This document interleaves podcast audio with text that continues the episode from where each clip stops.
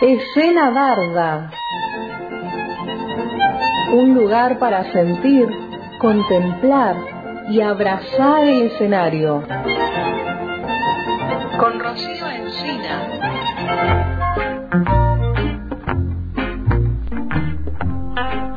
Bueno, muy buenas tardes a toda la oyentada de Antena Libre, el hilo invisible. Acá otra entrega, entrega más del segmento Escena Barda y ya ya mismo voy a empezar con la entrevista para no hacerla esperar más a la invitada de lujo eh, que tenemos hoy, que es la gran, gran, gran, grandísima actriz, directora, em, eh, diva del, del teatro, del teatro Lili Presti. ¿Cómo estás, Lili? Con esta presentación, bueno, ¿qué te voy a decir, Rocío? Muy bien, muy bien. Bueno, muy me alegro mucho y qué bueno que est- estás viniendo porque eh, para, para que hablemos de Yacumo, que te- tenés funciones este fin de semana, que anduvieron haciendo funciones, anduvieron de, de gira por las escuelas, ¿qué anduvieron haciendo? Con... Bueno, te cuento, Ro- eh, la, última etapa fue en la Casa que Arde, que fueron funciones que hicimos de Yacumo eh, en un patio, digamos, que la, la puesta estaba adaptada un patio que daba todo como para hacerlo ahí, con unas plantas, unos árboles. Yo lo veía como un jardín japonés, Bien. sería mi imaginación. Que recordemos que Yacumo es una adaptación sobre un cuento de Yacumo Kaufman, es ¿no? una adaptación sobre un cuento de la escritora que partió muy joven, Paola Kaufman. Es eh, sobre un mito del Kanashibari, es un cuento y nosotros hicimos una versión de ese cuento de Paola Kaufman. Eh, Y estaban ahí en el, en el jardín de, está- Casa que Arde. Estábamos en el jardín de Casa que Arde. Yacumo, eh, la eh, eh, algo que se narra, que tiene música en vivo.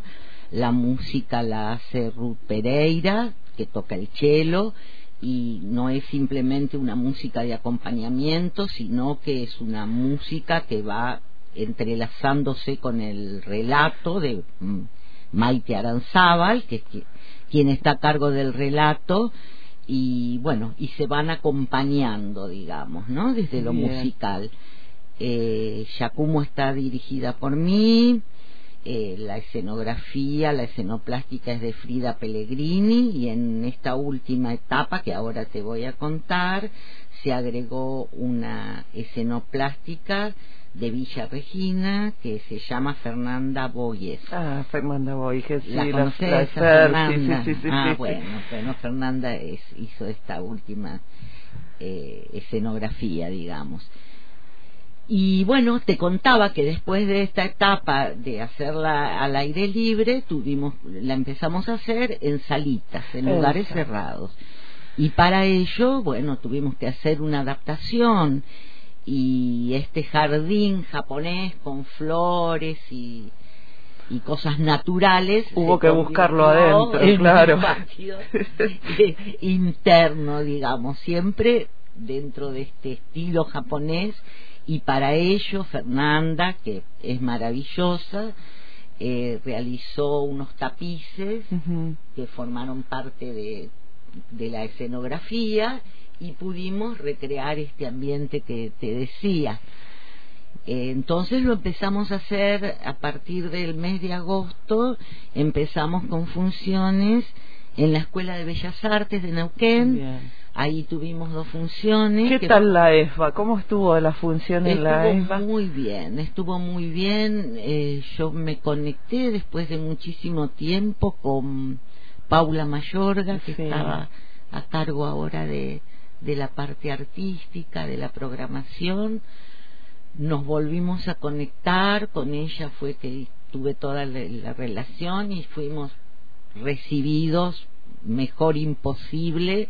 Eh, la ESBA tiene una sala de teatro Sí. pequeña, digamos, porque después tiene un salón grande de usos múltiples y en esa sala la hicimos, eh, fuimos muy bien recibidos, colaboraron con nosotros todo el personal de ahí, con las luces, con el armado de la escenografía, con todo. ¿Y, y esa era abierta a todo público o, o solamente para los y las estudiantes de, de, la, de la ESBA? Mira, Paola la había planteado para las estudiantes, para los profesores, para los no docentes, porque esa función fue auspiciada y bueno y bancada por Aten por Aten por claro. el gremio Bien. entonces eh, era específicamente para la gente Bien. de ahí de todas maneras compañeros que se enteraron que nos conocían Sí. de, otras épocas porque a la gente de Neuquén hace muchísimo que no no nos ¿Cómo vemos. cuesta pasar el puente, no? ¿Cómo cuesta Pasar el puente. pasar el puente, hacer cualquier cosa? Por eso te digo que genial que pudieron ir, Sí. porque cuesta un montón. Sí, en, en otros momentos eh, yo tenía una relación mucho más fluida, Sí. mucho más de ir y venir. Y después se cortó, no sé si la pandemia cortó las, rel- la- las distancias, pero bueno, pudimos retomar por lo menos y fue muy gratificante, muy gratificante. Así que tuvimos público garantizado. porque eran los ah, bueno, después siempre, después de esas funciones, hay un conversatorio Sí. sobre Paola Kaufman, sobre su escritura, sobre su literatura, los chicos preguntan, bueno, Sí. se abre un espacio de comunicación. Después estuvimos en Escuela Nuevo Siglo, también, ayer o anteayer, Con colegio secundario. con colegios secundarios también y con la misma modalidad. Bien. Profesores de literatura que aprovechan la función, que de paso introducen a los chicos en la literatura de Paola Sí. y, y después charlamos un rato con los chicos, después nos preguntan cosas, contamos y estuvimos en un espacio en Mosconi que se abre para determinadas cosas, la Casa del Viento, Sí. otras dos funciones más, y ahora el domingo, este domingo, a las 20 horas, sí, domingo 21 de agosto, a las 20 horas estamos en el En el Club Biombo. de Arte del en Biombo, el ¿no? Club de Arte del Biombo. hermoso lugar, eh, muy sali una sala muy cálida y siempre ahí los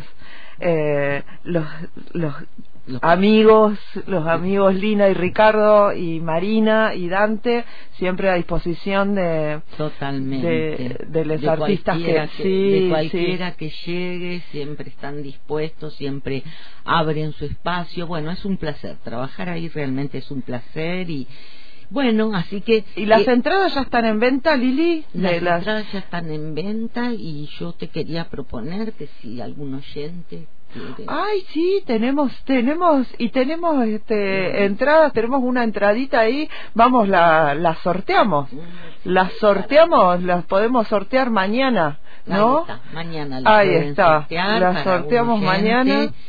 Y las entradas están en venta, se pueden comprar ahí directamente, o bueno, llamar O, al biombo. o llaman antes O al, biombo o por sí sí yo tengo entendido que ahí dentro en, ahí en la inter- en, la- en el Instagram enseguida responden y tienen y- comunicación directa y así que bueno eh, es, es un cuentito una, un cuento de terror sobre una historia de amor. Es muy particular por el por la temática sobre todo no un cuentito japonés. Es como que la gente queda sorprendida por la particularidad del cuento. Y bueno tiene una duración de 35 minutos, o sea que es un cuento hermoso corto. sí. Sí. Así que bueno, Sí. recomiendo el que, que el que no la haya visto, que es una oportunidad para verla en el biombo. Bien, genial. Entonces vamos a volver a repetir que este domingo a las 20 horas en el Club de Arte El Biombo, Yacumo, por favor, no se la pierdan, vayan al teatro, pueden eh, adquirir sus entradas por Instagram eh, o, o en los números de, del Club de Arte El Biombo para reservarlas, o bien directamente, supongo que deben haber entradas cuando se va directamente a la sala. Claro. Ahora, no tampoco se confíen tanto porque ha pasado Puede de ser, ir che, y se queda eh, afuera. repetir que creo sí, que sí, lo por dije favor. muy eh, desordenadamente como es el elenco, así Sí, sí, no queda favor. nadie afuera. Es eh, música en vivo a cargo de Ruth Pereira, que toca el cello, es actriz y música. La narración, Maite Aranzábal. La asistencia técnica, luces y sonidos, Guillermo Alanzábal. La escenoplástica, Frida Pellegrini y Fernanda Boigués. Y la dirección a mi cargo. Y la obra es para jóvenes y adultos. Y adultos. Perfecto, perfecto. Dijiste todo. eh, Te van a poner un so 10 en Nadie el grupo. me va a decir, a mí Nadie no te me va a-. Nadie te va a decir nada, por favor, Lili. Por Bueno, favor. no. Bueno, muchísimas gracias, Lili. Y bueno, ¿hay algún taller que, eh, eso te iba a preguntar, ¿hay algún taller que, que vayas a, a dar, algún seminario? Terminé ese. uno, terminé uno que se llamaba, mm, eh, sí, eh, lo que se ve y lo que se oye. Sí. Lo di también en el, en el biombo. Sí. Eh, y lo acoté, puse una duración de tres meses y estuvo bueno, estuvo bueno poner tres meses, no hacer un taller prolongado. El taller era sobre construcción de monólogos, Sí. eh, llevé yo algunas propuestas, otras propuestas trajo la gente, eh, logramos terminar con teniendo los monólogos en pie, digamos, no como una cosa súper terminada, pero Sí. logramos terminar con el proceso.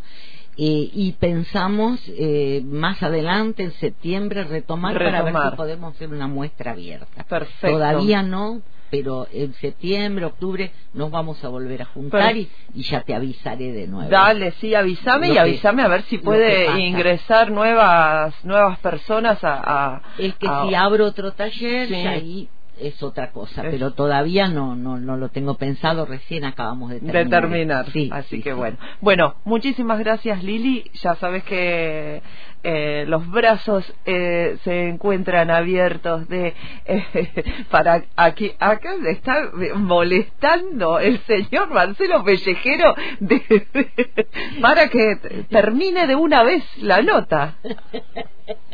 Ah, tengo que seguir ahora. Ahora me dice estiren, estiren. No, no, no, ¿Cómo no. va el rating? va bien, va ¿Cuánto bien el rating. Va bien, va- vamos bien de rating, claro, vamos bien, vamos bien. No, no, no. Bueno, volver a repetir, entonces, este domingo, 20 horas, Club de Arte El Biombo, Yacumo. Eh, por favor, acérquense al teatro y eh, les dejo a todos y a todas un gran, gran abrazo y muchas gracias Lili por Bueno, haber gracias, venido. Rocío, un placer. Escena Barda.